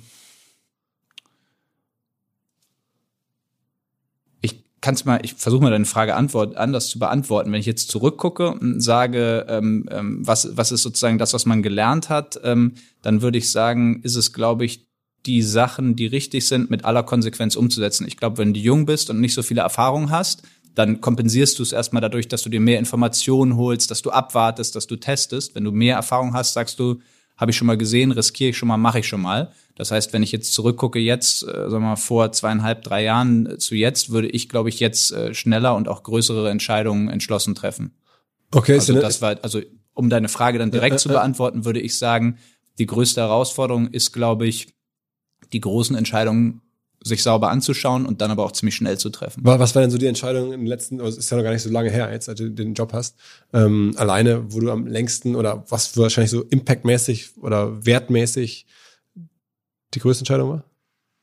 Also ich glaube, die, die großen Wetten laufen ja zwei, drei, vier Jahre. Ne? Das heißt sozusagen, meine wesentliche Aufgabe ist ja, die Organisationsstrukturen zu legen, die richtigen Menschen an die richtigen Perso Positionen zu bringen und sich um die Kultur zu kümmern. Und das, was ich da mache, das äh, sieht man sicherlich erst in zwei, drei Jahren. Insofern ist vielleicht, also ich weiß, das ist ein bisschen komisch, wenn ich es schon zwei, drei äh, Jahre mache, aber ich würde wagen zu beurteilen, dass wir auf jeden Fall noch ein paar Jahre warten müssen. Also dass man eigentlich die richtige Leistung erst nach äh, vier, fünf Jahren sieht. Also können wir eigentlich nächstes, nächstes Jahr mal Aber sprechen. eine Wette, die du schon abgeschlossen hast, okay, die, die läuft jetzt und da habe ich irgendwie schon, schon Kapital hinallokiert. Na, die größte, na, die größte, also na gut, die, also die Wette wäre ja so ein Einzelthema, sagen wir mal vielleicht, also sozusagen die, die offiziellste Wette, die ich abgeschlossen habe, ist unsere Vision, ne? dass wir sozusagen bis 2025 2,3 Milliarden Außenumsatz erwirtschaften wollen, jede vierte Brille in Kontinentaleuropa verkaufen wollen und das alles bei einer ordentlichen Rendite. Das ist ja die Wette, die wir abgeschlossen haben und da sind wir im Moment sehr, sehr gut im Plan, werden es also 2025 oder früher erreichen. Und ist dein Vater noch eng dran? Also kommt der noch ab und zu vorbei oder telefonierst du mit dem so, also nicht ein paar Mal, ein paar Mal die Woche oder eher ein paar Mal im Monat? Ja, ich sehe ich sehe meinen Vater schon häufig, aber als Vater, das heißt nicht mehr irgendwie als jetzt äh, CEO oder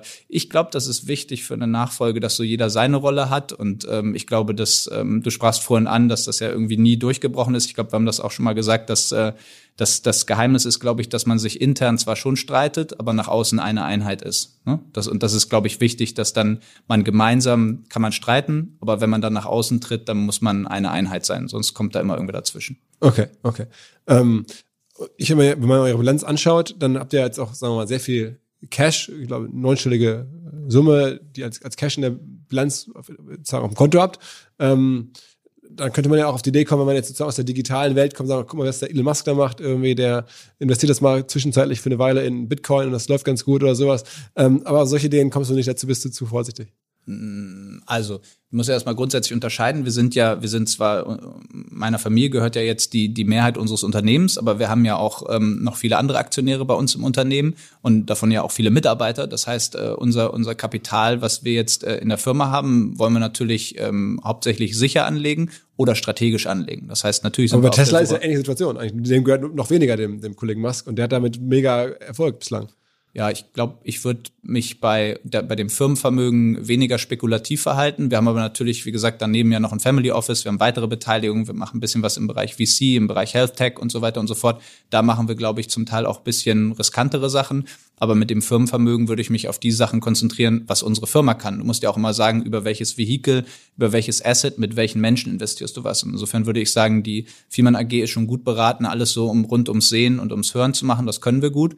Und das ist da, wo auch diese hunderten Millionen hingehen werden. Okay, okay, aber separat davon bist du dann so krypto-bullish und machst da schon, oder macht ihr da irgendwelche Sachen? also ich habe jetzt, äh, ich habe jetzt äh, ein, zwei äh, sehr enge äh, persönliche Freunde, die sehr heiß sind auf das Thema. Insofern lerne ich da gerade sehr, sehr viel über das Thema. Lass mich das mal so sagen. Okay. Aber ähm, ich finde das spannend. Und macht ihr dann generell irgendwie Investments in die digitale Welt auch außerhalb von Firmen? Also machst ja, du da ja. irgendwelche VC-Fonds, wo ihr dann als, als LP mit reingeht und sowas? Nein, wir machen, wir machen grundsätzlich keine Fonds, aber wir haben selber eine, eine VC-Struktur für uns aufgelegt und investieren aktiv als strategischer Investor so in Health-Tech-Themen. Das heißt, wir haben uns angeschaut, was können wir denn äh, als als Familie, ne, sozusagen als Unternehmen, ähm, haben wir ähm, haben, haben wir gesagt, wir machen alles, was mit mit Sehen oder mit Hören zu tun hat, äh, machen wir innerhalb der Firmen AG, realisieren wir da ähm, was können wir denn? Naja, womit kennen wir uns aus? Wir kennen uns aus mit Regulatorik, mit Krankenkassen, mit äh, Digitalisierung von Gesundheitssystemen, mit äh, Aufbrechen von alten verkrusteten Prozessen, Streamline im, im Sinne des Kunden. Das sind so die Themen, die wir kennen. Und deswegen gucken wir uns als strategischer Investor ähm, so Health Tech-Themen an, also Digitalisierung im Gesundheitssystem im Allgemeinen. Da investieren wir rein und geben dann äh, entsprechend unseren Input als Stratege. Also das sind ja so, also zum Teil so, so banale Sachen wie, wie adaptiert man die EU-DSGVO auf Gesundheitsdaten und so ein Kram. Ne? Da müssen wir uns als Firmen AG eben mit auseinandersetzen und das ist etwas, was wir als Familie natürlich auch gelernt haben, wie man da ähm, die mit der Regulatorik umgeht, wie man mit Krankenkassen umgeht. Und das sind so die Themen, wo wir da investieren. Okay, also nicht bei diesen ganzen heißen B2C-Geschichten oder sowas, sondern also ich glaube, wenn es irgendwie, wenn wenn man, also bei, bei bei mir ist es immer so, wir müssen da irgendeinen Mehrwert mitzubieten, ne? sozusagen, wir müssen da irgendwie auch, auch Ahnung von haben. Keine Ahnung, wir haben, wir haben, äh, weil das so eine Passion auch von meinem Vater ist, haben wir zum Beispiel ähm, ökologische Lebensmittel, wir haben so Bauernhöfe und da haben wir jetzt zum Beispiel mal was gemacht im, ähm, im Lebensmittellieferung, ähm, was wir uns dann entsprechend angucken. Da haben wir auch jetzt in, in, in ein, zwei Konzepte investiert, das finden wir ganz spannend. Aber das ist einfach, weil es den persönlichen Bezug gibt und weil wir eine Expertise haben. Also ich glaube, wir würden jetzt nicht wild in Dinge investieren, wo wir keine Expertise haben. Okay, okay. Ich meine, ich kann mir nur vorstellen, dass die meisten äh, Fondsgründer der deutschen VC-Fonds alle schon mal bei dir saßen und alle schon mal gepitcht haben, dass ihr da mal LP werdet. Aber ähm, bislang Unerfolg offensichtlich. Wir müssen Expertise einbringen. Okay, okay. Ähm, ist es eigentlich zutreffend, dass ich dich nicht bei LinkedIn finden konnte? Oder habe Ja. ich da einfach eine Stelle gesucht? Ich habe äh, das als extrem bereichert für mein Leben empfunden, mich tatsächlich von allem Social Media abzukapseln. Also klar, so Direct Messaging, ne, so WhatsApp oder sowas, klar, aber ansonsten Social Media gar nicht. Tut Krass. mir sehr gut. Also ich meine, das ist jetzt ja vom, vom Alter her würde man das Gegenteil vermuten und sagen, okay, du bist voll in der Welt aufgewachsen. Ich bin Und sehr glücklich damit. Alle, die mich erreichen wollen, können mich erreichen. Und äh, darüber hinaus äh, empfinde ich das als extrem befreiend, äh, sonst nicht auf irgendwelchen Plattformen und so zu sein. gab es da irgendwie einen, einen ausschlaggebenden Moment, wo du sagst, okay, das nervt jetzt wirklich? Oder, oder ich meine, du warst da mal. Ich glaube, ich habe, du, da gibt auch diese Funktion auf dem Handy, da siehst du, wie viel Zeit du verwendest. Und ich optimiere eigentlich jede Woche wieder, weil ich sage, das Leben ist so kurz, es gibt so viele Möglichkeiten. Ich habe keine Lust, dann irgendwie Zeit äh, auf, auf so einen Kram zu verwenden. Ich möchte meine Zeit produktiv einsetzen und dann habe ich das irgendwann mal alles gelöst. Also auch wirklich Twitter, LinkedIn, alles. ja. Und auch die ganze, sagen wir mal, Story, dass man darüber auch seine Mitarbeiter erreicht, dass man damit versucht, irgendwie ein bisschen das Weltgeschehen zu verfolgen. Ja, das haben wir, aber das ist ja intern. Also wir haben jetzt, ne, wir haben, wir haben Yammer, wir haben Teams und so weiter und so fort. Das heißt, die ganzen digitalen Tools intern haben wir, die nutze ich schon. Okay, okay, aber, aber LinkedIn, also selbst das war für dich irgendwie als Kanal irgendwie ohne Mehrwert. Ja, also wie gesagt, die Kontakte pflege ich sonst anderweitig. Was mir bislang überhaupt gar nicht klar war, ist, jeder Hersteller von Produkten jeglicher Art kann ein Volksprodukt sein in Kooperation mit der Bild. Das ist insofern natürlich spannend, weil die Bild eine Wahnsinnsreichweite hat, fast 50 Prozent der deutschsprachigen Bevölkerung erreicht und halt dieses Label Volksprodukt vergibt an Partner. Seit 21 Jahren machen sie das. Mittlerweile gibt es 220 verschiedene Volksprodukte und es werden weitere gesucht. Es gab schon Zahnbürsten, Volksakkus, aber auf der Website habe ich gesehen, sie suchen zum Beispiel einen Partner für eine Volkszahnzusatzversicherung oder für eine Volkspizza oder für einen Volksstaubsauger. Also, wer solche Produkte herstellt und auch in größerer Kapazität produzieren könnte, denn erfahrungsgemäß spricht der Verkauf nach einer solchen Kampagne ziemlich an, wendet euch bitte an einen Vermarkter der Bild. Die Firma heißt Media Impact und Media Impact sagt übrigens auch, dass 80% derjenigen, die schon mal eine Kampagne in dem Bereich gebucht haben, das wieder tun. Wer jetzt hier erstmals von dieser Möglichkeit gehört hat, bekommt auf seine erste Buchung auch ein Media-Bruttovolumen von 220.000 Euro on top. Wendet euch dazu bitte direkt an Media Impact ein Wort.de slash Bild slash Volks-Produkt und erwähnt einfach im Gespräch mit den Ansprechpartnern und Ansprechpartnern dort, dass ihr über OMR kommt und dann gibt's diesen Zuschlag. Zurück zum Podcast. Sag mal, ähm, noch eine andere Geschichte, die ich faszinierend fand, die ich mal dich fragen wollte. Ähm, ist es wahr, dass es mal mit einzelnen Filialen, also in der Schweiz soll es angeblich Filialen geben, irgendwie, also Brillen, wo man irgendwie 15, 16 Millionen Umsatz machen kann mit einer einzelnen Filiale? 20 Millionen Franken, 20, das ist dann wie viel? 16 Millionen Euro. Oh. Zürich Bahnhofstraße. Okay, das ist also eine Filiale. Ja. Da gibt's angeblich auch noch einen Uhrenhändler, der macht, glaube ich, noch mehr mit den, mit den Uhren. das musst du die Uhrenhändler Ja, da fragen. gibt's also- aber- aber, schon, aber schon spannend, wie sich das bündelt. Aber ich meine, das ist ja so, ich sag mal, wenn du dir so unsere USPs anguckst und so, ne, angefangen mit dieser Kundenzentrierung und wirklich dem Fokus, also das haben wir ja bis rauf äh, ins Management, bis ins Incentive-System haben wir ja diese Kundenorientierung. Das ist ja der zweite USP, den du ansprichst danach. Also das erste ist, glaube ich, diese Kundenzentrierung und dass wir eben nicht nur drüber reden, sondern auch da rein investieren im Recruiting, in der Aus- und Weiterbildung, in unserem Incentivierungssystem. Also beispielsweise äh, 50 Prozent unserer Niederlassungsleiter kriegen, ähm, Entschuldigung, alle unsere Niederlassungsleiter kriegen mehr als 50 Prozent ihres Bonuses auf Basis von Kundenzufriedenheit. Nicht auf Basis von Sales oder Profits, ne, das ist dann der Rest, aber die bewältigende Mehrheit auf Basis von Kundenzufriedenheit. Bis hoch in den Vorstand, von, von meinem Bonus hängt ein Großteil von unserer Kundenzufriedenheit Und das ab. wird dann gemessen im Sinne von, von Wiederkaufsraten oder von Nee, wir machen, wir machen Kundenbefragungen. Wir geben, wir geben jedes Jahr äh, zwei äh, oder Millionenbeträge aus, nur um die Kundenzufriedenheit zu messen. Das geht so über Surveys. Also Pencil und Paper und online. und NPS-Score und sowas.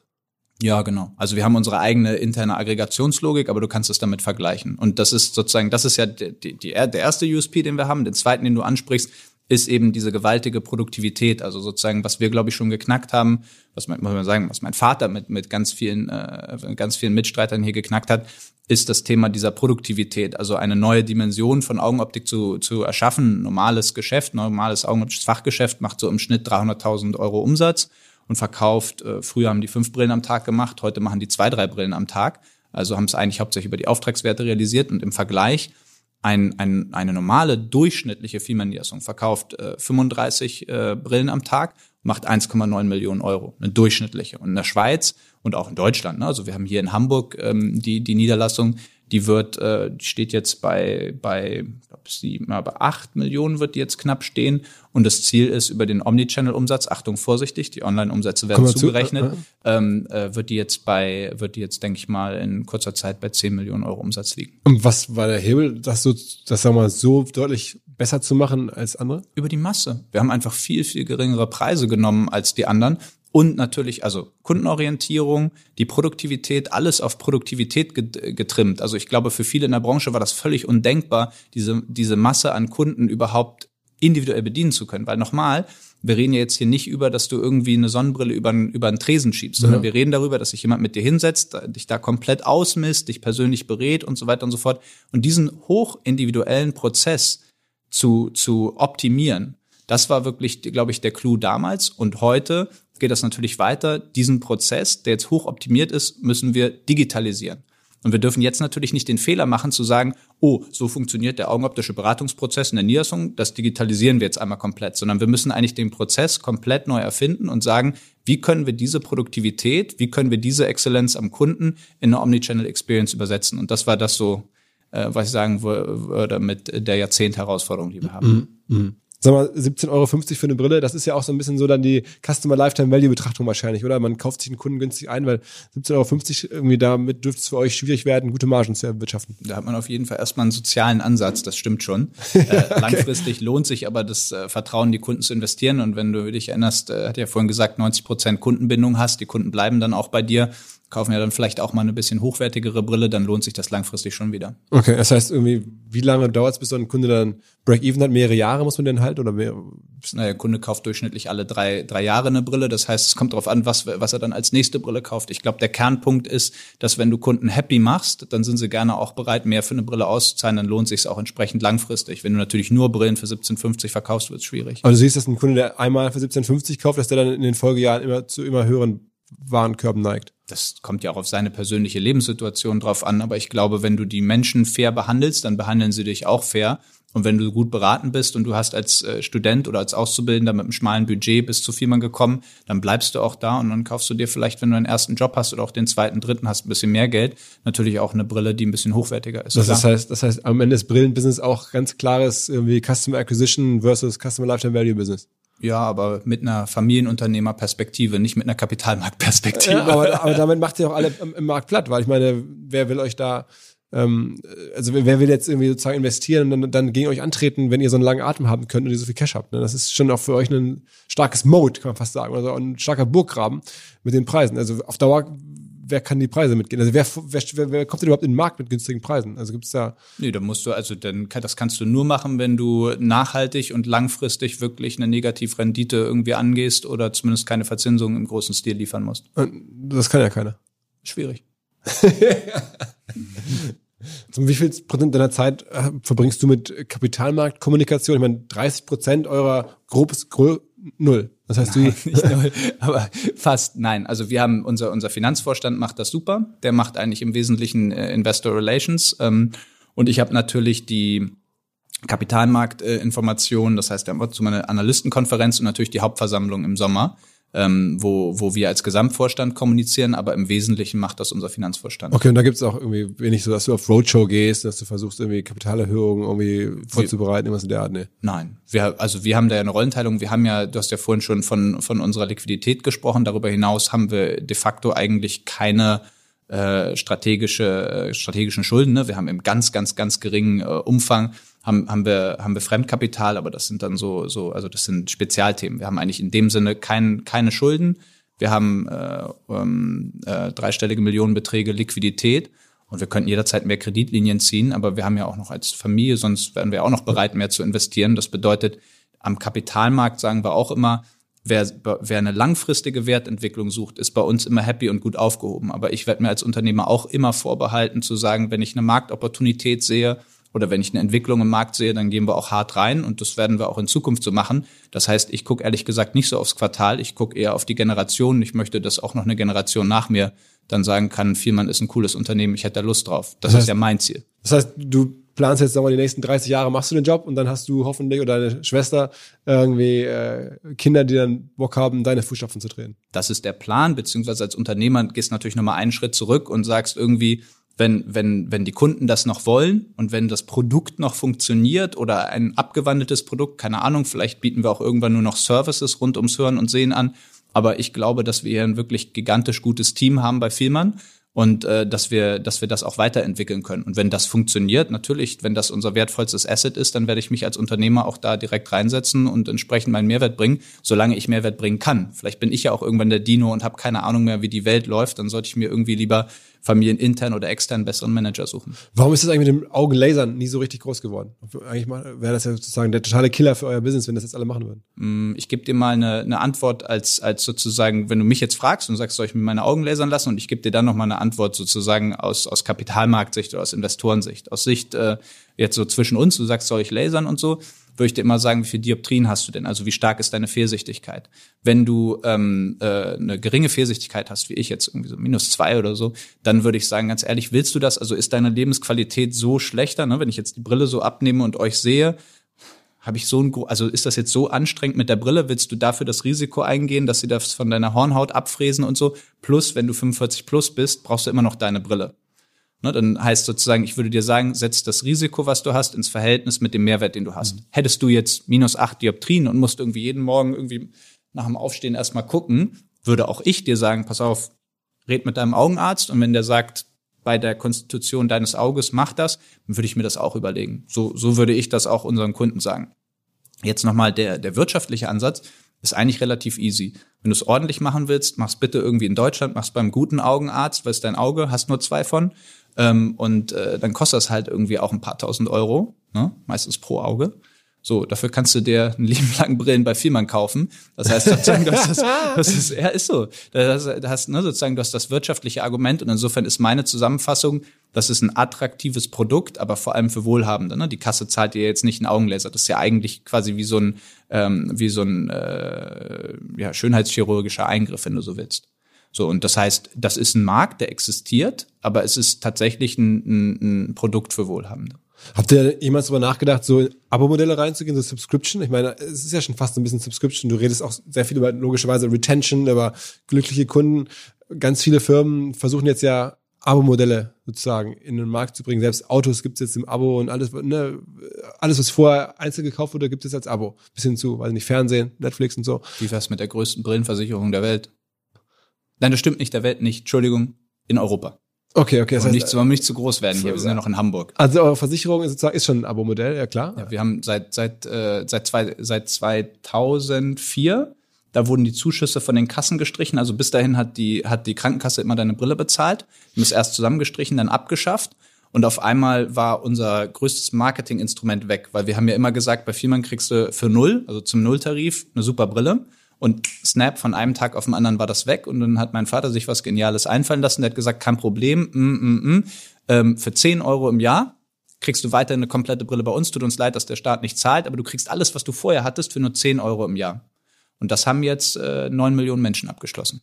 Und die kriegen dann für 10 Euro im Jahr alle zwei Jahre eine neue Brille und währenddessen ist ihre Brille versichert gegen Bruch, Beschädigung und Sehstärkenveränderung. Das ist dann 90 Millionen Umsatz. Die, also 9 Millionen Menschen mal 10 ist 90 Millionen. Und das ist ungefähr so Gibt viel. ja, gibt ja auch noch mehr Stärkenbrillen, die kosten dann 50 Euro und dann kündigen eine und gehen raus und so, aber so grob in die, in die Richtung geht's mit der Milchmädchenrechnung. Okay, okay. Ähm, aber meine, Das heißt, das heißt, die Kunden, also wi- wir mit den 10-Euro-Brillen verdienen wir ja gar nicht groß viel Geld. Aber es ist natürlich ein wunderbares Kundenbindungsinstrument, weil die Kunden alle wissen, ah, in zwei Jahren kriege ich wieder eine neue Brille, da gehe ich auch hin und hole mir die. Und damit verkürzt du natürlich auch den Wiederkaufsintervall, weil die Kunden ja sonst in der Regel nur alle drei bis vier Jahre eine neue Brille kaufen, hast also eine hohe Bind- Kundenbindung und einen höheren Wiederkaufsintervall. Okay, okay. Also es ist de facto, habt ihr ein Abo-Modell auch für 9 Millionen Menschen, nur das heißt nicht auf Brille, sondern eher über die Versicherung dann indirekt auf Brille. Ja. Okay. Kann man aber auch noch weiterentwickeln. Könnte man auf andere Warengruppen ausweiten. Also für Hörgeräte oder für. Genau. Man muss ja nur- in der, Hör, in der Hörakustik zahlt, zahlt die ähm, Krankenkasse noch. Aber das deutsche Gesundheitssystem ist unter Druck.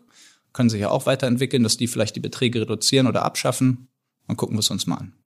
Okay, Okay, also gibt noch viel zu tun. Was, was wäre noch näherliegender? Also für Sonnenbrillen wird Ja, dass du es verbindest, ne? Oder du sagst, du machst du machst sozusagen eine, eine, ein Gesamtangebot äh, für Vielmann. Oder wir haben es bislang nur in Deutschland und in Österreich, dass du es in andere Länder ausrollst und so. Also da kann man, glaube ich, noch äh, das digitalisieren. Das ist heute alles Abschluss in der Niederlassung, dass du das bequem online verwalten kannst, dass du dir aussuchen kannst, verschiedene Beträge für die verschiedenen Warengruppen oder so. Ne? Dass du sagst, okay, ich zahle sozusagen einen Fixbetrag und dafür will ich eine gewisse Leistung kannst du, glaube ich, in viele Richtungen noch gehen innerhalb unseres Geschäftsmodells, um die Kundenzufriedenheit und damit auch die Kundenbindung zu erhöhen.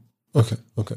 Ähm, ist es ein Problem für euch, äh, Leute zu finden? Hier in Hamburg zum Beispiel, also die ganze also Employer Branding? Ist das Nein, aber ich glaube, es ist für jeden immer eine Herausforderung, die Besten der Besten zu finden. Und ich glaube, das ist immer was, wo dann auch persönlicher Einsatz lohnt. Und äh, ich glaube, insofern wäre das jetzt, äh, also haben wir Probleme, unsere Stellen zu besetzen? Nein, haben wir nicht. Haben wir, haben wir Probleme, in Hamburg, ne? Also das größere Problem, würde ich dann fast eher sagen, ist den Fachkräftemangel in der, in der Augenoptik ähm, hinzubekommen. Also wir haben ja über 4000 äh, Auszubildende bei uns und ähm, wir, wir beschäftigen, obwohl wir im, in Deutschland ähm, ja nur knapp äh, 5% der Geschäfte haben, haben wir 30 Prozent aller Augenoptiker und inzwischen fast jeden zweiten Auszubildenden in Deutschland, um überhaupt die, die Vielzahl an Augenoptikern auszubilden, die wir brauchen, um, um die Kunden zu versorgen. das, das kriegt das, alles.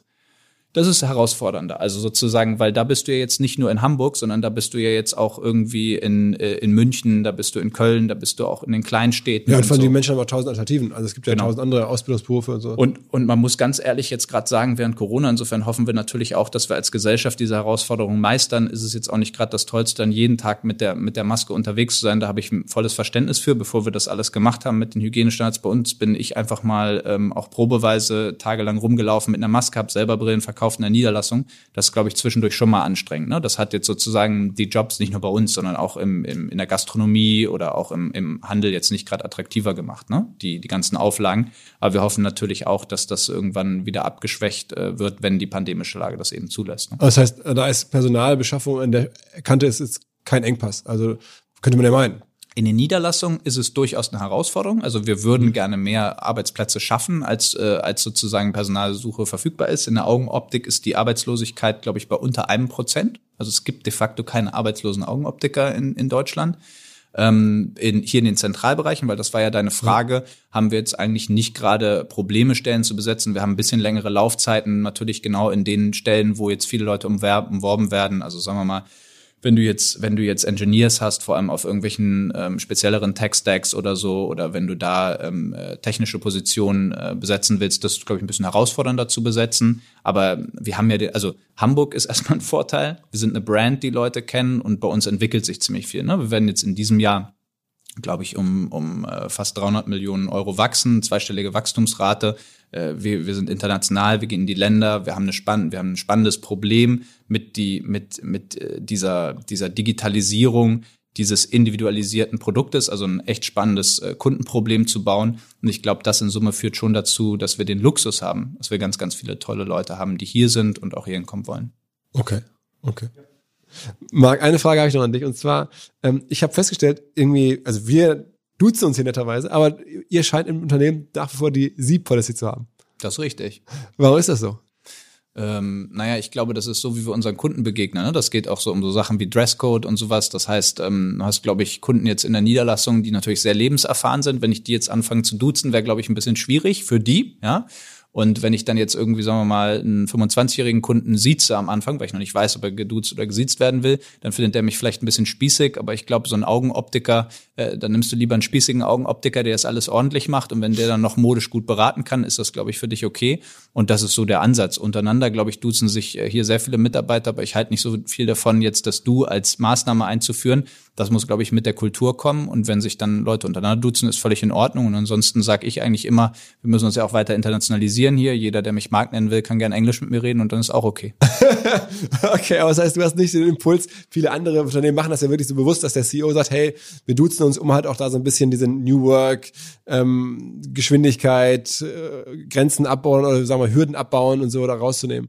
Wie gesagt, im, im Senior Management äh, äh, sprechen wir eigentlich meistens Englisch, vor allem wenn wir jetzt in größeren Runden sind und da bin ich dann Marc. Du bist, also du, du, man hat das Gefühl, irgendwie, du bist da schon sehr perfekt unterwegs, irgendwie bescheiden, tief im Detail. Hat dich irgendwer äh, gecoacht dabei? Also, da, also ich meine, du bist ja nach wie vor sehr jung für den Job und für die Aufgabe. Wie bist du da so? Also, waren das denn deine Eltern am, am meisten oder hast du extern jemanden rangeholt oder der dir geholfen hat, hier reinzufinden oder so? Und die Rolle auch reinzufinden? Also ich glaube, die Kunst ist zuzuhören. Ne? Also sozusagen natürlich meine Eltern, aber ich habe auch viele spannende Mentoren während meiner Ausbildungszeit an der Uni gehabt und auch heute. Ne? Natürlich habe ich habe ich äh, einen Coach. Ich habe ähm, ich gucke mir sehr viel an, was andere Unternehmen machen. Wir haben während der Digitalisierung, also als wir so angefangen hier haben hier 2012, 2013, aber auch danach haben wir uns ganz, ganz viele Unternehmen angeschaut. Du hast das ja zum Beispiel auch in deinem Podcast mit äh, Tina Müller von Douglas, äh, fand ich sehr, sehr, sehr treffend zum Ausdruck gebracht. Ähm, das eine ist ja wirklich ein, ein cooles Unternehmen Greenfield neu aufzuziehen. Ein Unternehmen zu transformieren ist schon hart. Und da gibt's, glaube ich, gar nicht so viele Beispiele. Die Beispiele, die gibt's, ähm, die es gibt. Die haben wir uns natürlich sehr, sehr genau angeschaut. Da waren so ein paar, die euch da, die dich da inspiriert haben. Ja gut, Douglas haben, haben wir gerade schon drüber gesprochen. Ich finde super spannend, äh, was was äh, was Fissmann gemacht hat mit dem ganzen Thema Kulturwandel. Das fand ich super spannend. Ähm, äh, Sixt hat sich, äh, finde ich, sehr erfolgreich digitalisiert. Ähm, ich glaube, die Otto-Gruppe in Hamburg hat bewiesen, dass sie, dass sie sozusagen vom klassischen Versandhandel jetzt wirklich auch ein ein E-Commerce und zunehmend ein Tech-Unternehmen ist. Ähm, das wären so ein paar Beispiele, die mir. Die und mir da textet ihr dann auch so ein bisschen, dass du mal dem Alex Hicks mal eine Nachricht schickst, dass ihr euch mal irgendwie abends zum Essen trefft und so ein bisschen aus einer ähnlichen Situation heraus euch austauscht. Also natürlich guckt man sich Unternehmen sehr genau an und mit dem einen oder anderen tauscht man sich auch aus, ja. Okay, okay.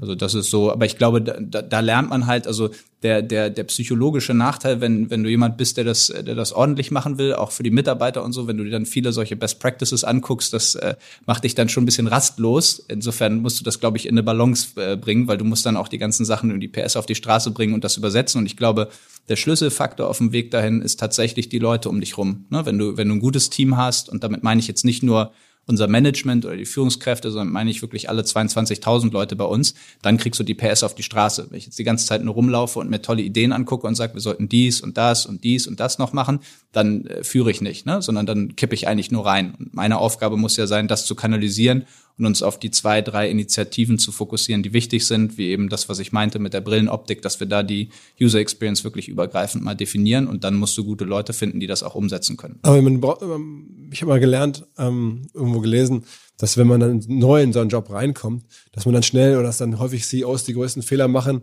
ähm, weil sie dann schnell beweisen wollen, dass sie den Job äh, gerechtfertigt oder zurecht bekommen haben und dann versuchen das schnell zu und dann dieser, aus, dieser, aus dem Impuls heraus Fehler machen und deswegen auch viele Anleger, so habe ich das gerade nicht mehr mitbekommen, dass ich als Anleger immer vorsichtig sein soll, wenn irgendwo ein CEO-Wechsel kommt und dann jemand sich äh, beweisen will und dann wird es meistens teuer für die Firma.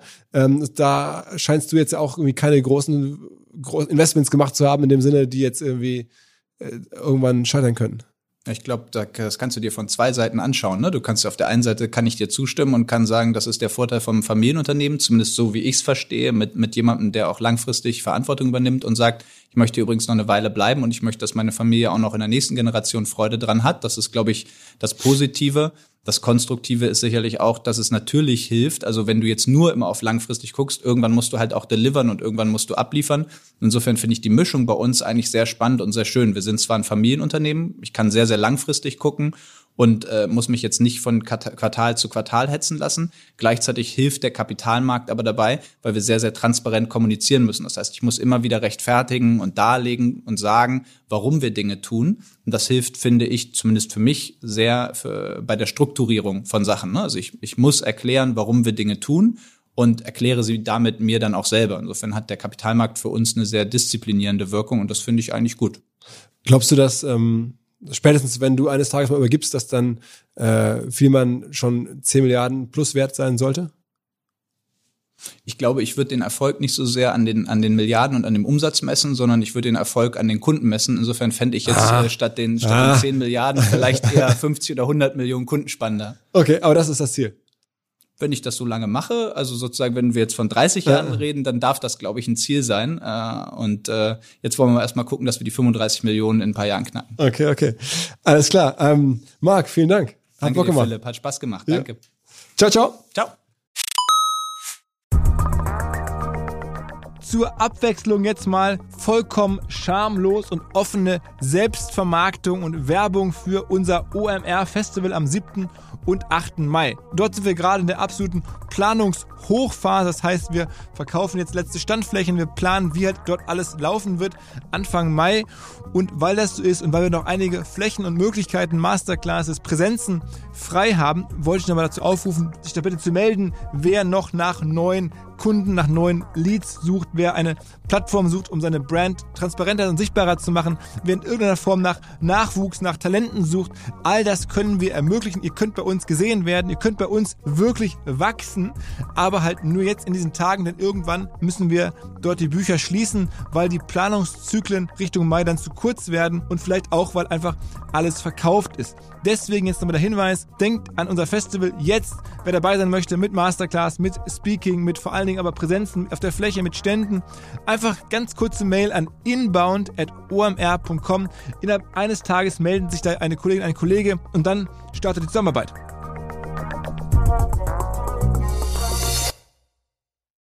Zurück zum Podcast.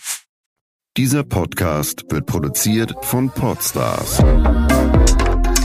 bei OMR.